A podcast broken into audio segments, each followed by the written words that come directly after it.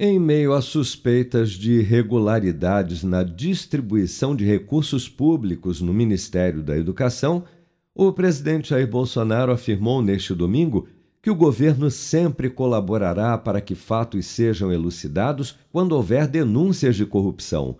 Mesmo mantendo o discurso de que não há irregularidades em seu governo, Bolsonaro admitiu, no entanto, ao discursar durante o encontro nacional do seu partido, o PL, em um centro de convenções em Brasília, ao lado de ministros, correligionários e apoiadores, que todos podem errar, mas que também podem e devem ter uma segunda chance. Vamos acompanhar. Acabou a farra com dinheiro público.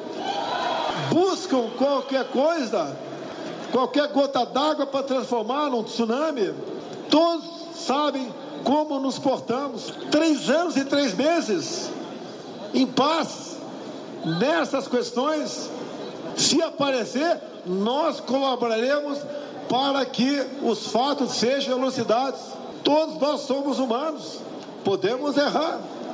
Quem nunca errou, que está nessa plataforma no momento, e devemos ter e podemos ter uma segunda chance para voltarmos a ser úteis para a sociedade. Na semana passada, o jornal Folha de São Paulo divulgou um áudio em que o ministro da Educação, Milton Ribeiro, afirma, durante uma reunião com prefeitos, que repassa as verbas da pasta para municípios indicados pelos pastores Gilmar Santos e Arilton Moura por recomendação expressa do presidente da República, Jair Bolsonaro.